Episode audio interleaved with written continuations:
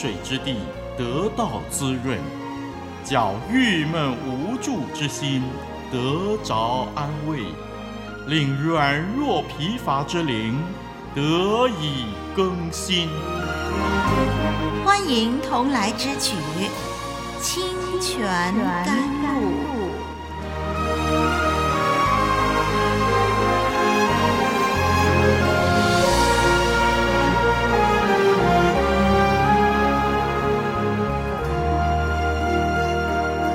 欢迎回到我们的节目中，这里是活水之声录音室，我是丽文。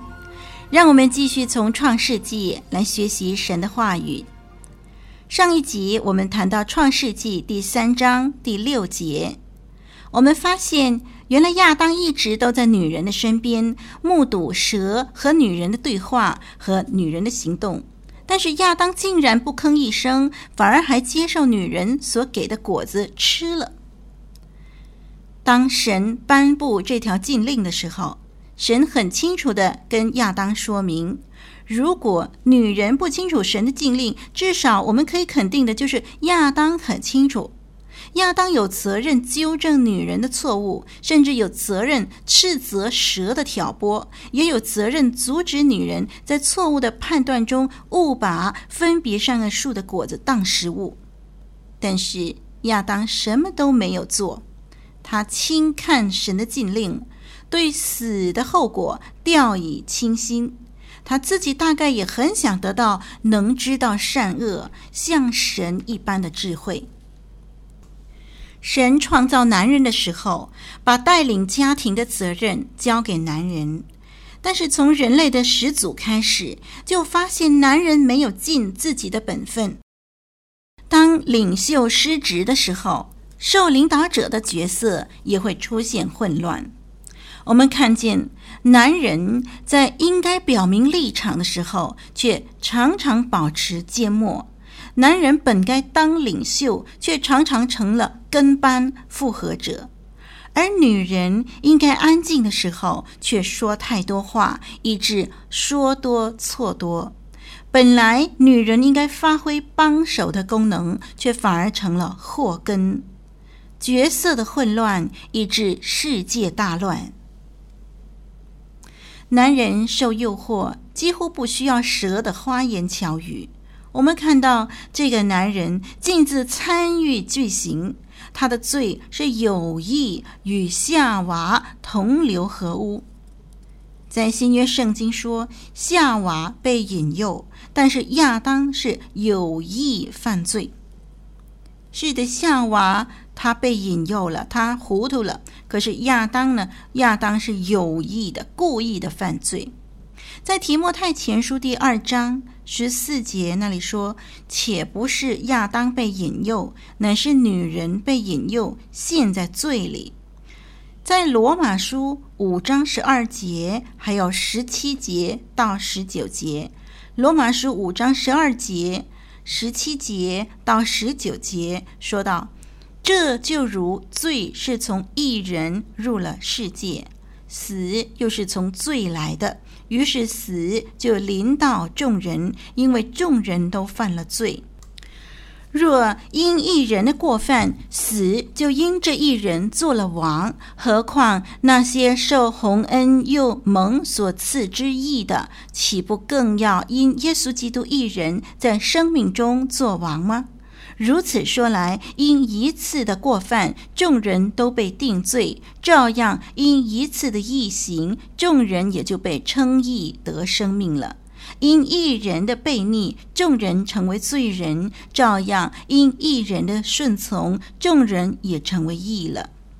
我们从这些的经文很清楚地看到，说人的错误是基于悖逆，而且圣经说是因为一个人的悖逆。这个一个人指谁呢？指亚当。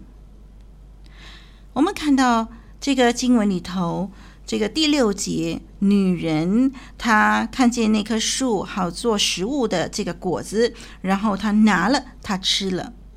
这个“拿”这个字，还有“吃”这个字，“拿”和“吃”是伊甸园里头再简单不过的举动。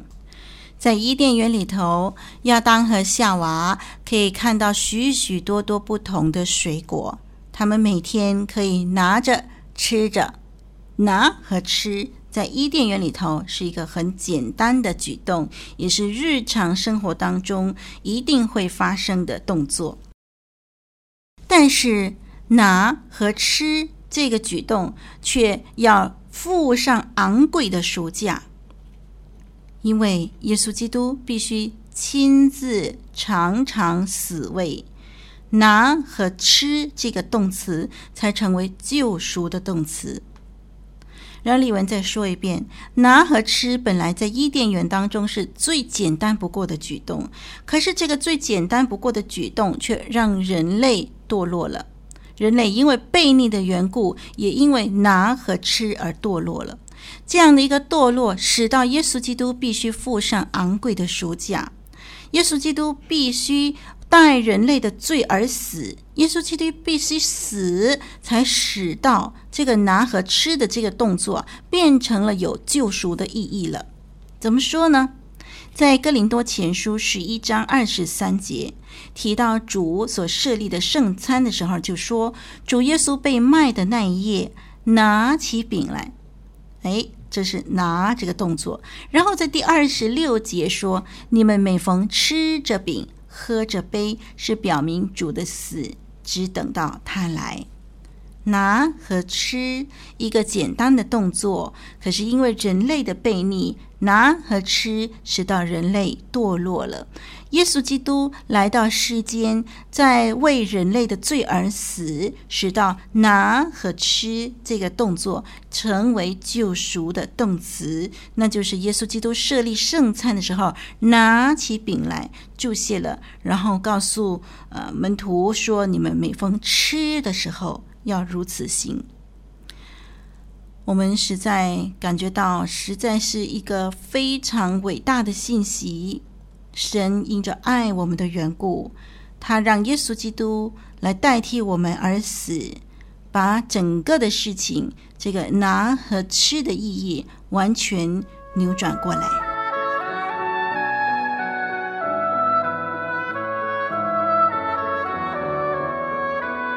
古老的故事，真实的历史，一部述说世界起源的书，《创世纪》。追源溯本，借古喻今。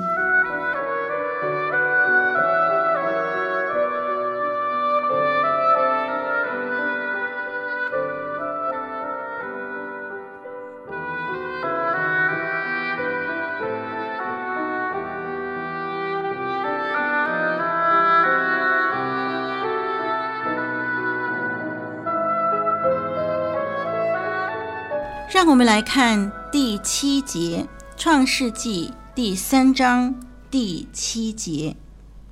他们二人的眼睛就明亮了，才知道自己是赤身露体，便拿无花果树的叶子为自己编做裙子。我们把注意力放在“明亮”这两个字。蛇在第五节所说的话只应验了一半。就是吃了分别善恶树上的果子以后，眼睛的确明亮了，但是那个后果却跟蛇所应许的迥然不同。亚当夏娃并没有变得更有智慧，没有像神，没有成为神，反而呢，这明亮的眼睛所看见的一切，跟先前在吃禁果之前所看见的一切，感觉完全不同了。本来美丽的、高尚的，现在却在明亮的眼睛所看到之下，都变得很丑陋、很羞耻。而那些真正丑陋的、羞耻的，却常常被看作是正确的。所谓的眼睛明亮，所带来的不是更高的智慧，而是罪恶的眼光、错误的感觉。原来享有的安全与亲密。变成了不信任与疏远。听众朋友，你见过动物没有穿衣服的时候会感到羞耻吗？虽然现在很多养宠物的人都喜欢给自己的宠物穿上衣服，但是如果这些的动物不穿衣服，我们不会因此感到不自在。不过，如果人赤身入体的话，那大概就要吃牢饭了。人当初被造的时候都是赤身露体的，彼此不会互相嘲笑，不会觉得不自然，不会觉得需要掩盖什么。但是吃了禁果以后，眼光就不同了，以致不得不把身体遮蔽起来。夫妻之间享有的安全与亲密，也开始有了不信任与疏远。这都是眼睛明亮带来的结果。我们再看“知道”这两个字，蛇解释这条禁令是因为神知道，如果他们吃，他们就会像神能知道善恶。然后，当女人集中注意力在那棵树的时候，她看到果子好做食物，悦人眼目，且是可喜爱的。当时，罪恶的知识并不存在她思想里头。但是，当他们吃了树上的果子以后，他们才知道自己是赤身露体，并且试着掩饰自己。这种的知道带来痛苦、羞耻，却不是蛇所说的拥有了如神能知善恶所带来的满足。我们再看“赤身露体”这个字。赤身露体这个希伯来文形容人被脱去保护性的衣服，意思是不能够保护自己，脆弱和受辱。裸露的意识是人初次有的罪恶感。神美好的创造，如今被人感到羞耻，感到是罪恶的，人无法安息。我们就看到，人发现自己裸露的时候，就自行掩盖。他们用无花果树的叶子为自己编做裙子。由于他们有了罪疚感，于是他们就想用自己的方法遮掩自己的羞耻，用无花果树的叶子来遮掩，为自己编做裙子。但是这是徒劳无功的。遮掩罪所带来的羞耻，只有神才能办得到。我们从人类的始祖堕落的事件可以认识到，仇敌魔鬼引诱人的伎俩，那就是：首先，他挑起疑惑，散播不信任；同时，他以低姿态让人减低防备。魔鬼用蛇的姿态来接近人，因为蛇是受管于人的地位，是动物界里头的其中一种。魔鬼用低姿态，以蛇的姿态，一个受管于人的地位来接近人，使人减低了防备。第三，魔鬼考验人的立场。当他发现女人对神的话语没有把握，并不坚定的时候，他就开始来动摇人的立场。以后，他挑起人的私欲，他让女人觉得那棵分别善恶树上的果子好做食物，悦人的眼目，同时吃了有智慧，能够像神。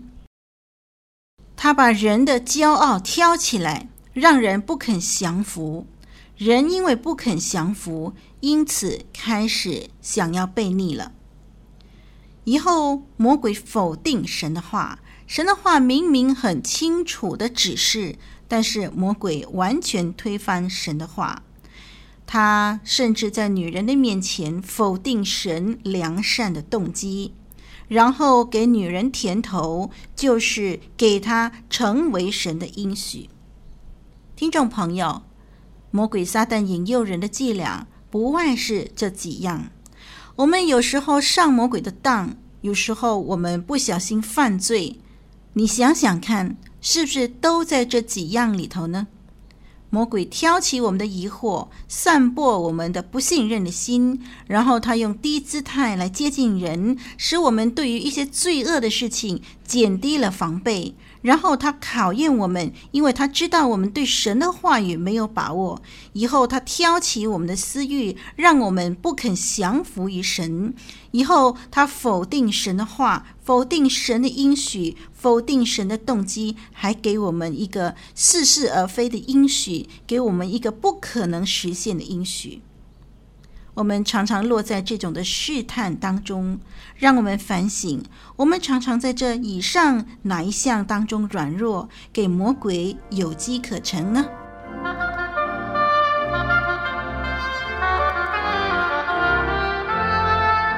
一句诚恳的分享，一生宝贵的学习，清泉甘露，与你同奔天路，共享主恩。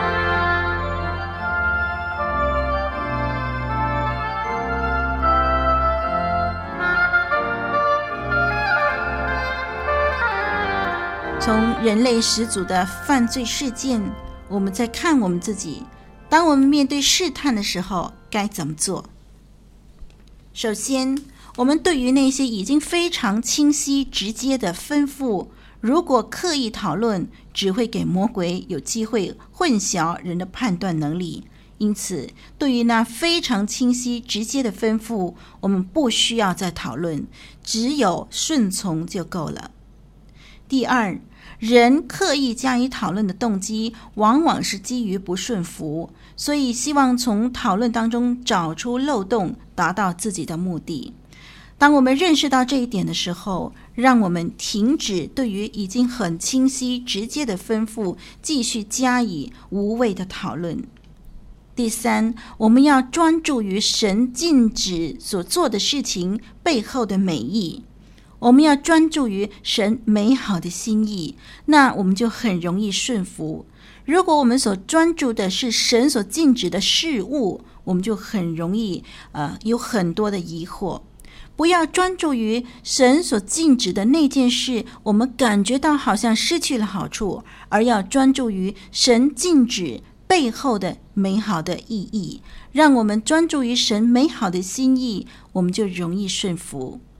最后，我们要效法耶稣面对试探的时候的态度。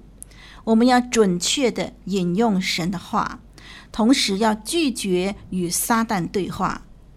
耶稣基督面对试探的时候，他说：“撒旦退去吧。”是的，我们要准确地认识神的话，准确地引用神的话，同时拒绝跟撒旦对话。对于神话语有透彻的认识，以及对神的良善具有不动摇的信心，并且我们顺服敬畏神的时候，才能够胜过试探。好，让我们今天就学习到这儿，我们下一集再继续研究。我是丽文，再会。欢迎来信分享您收听后的心得或疑问。我们的电邮地址是 t h u e k 二零零四 at yahoo dot com。您的来信将带给我们极大的鼓励。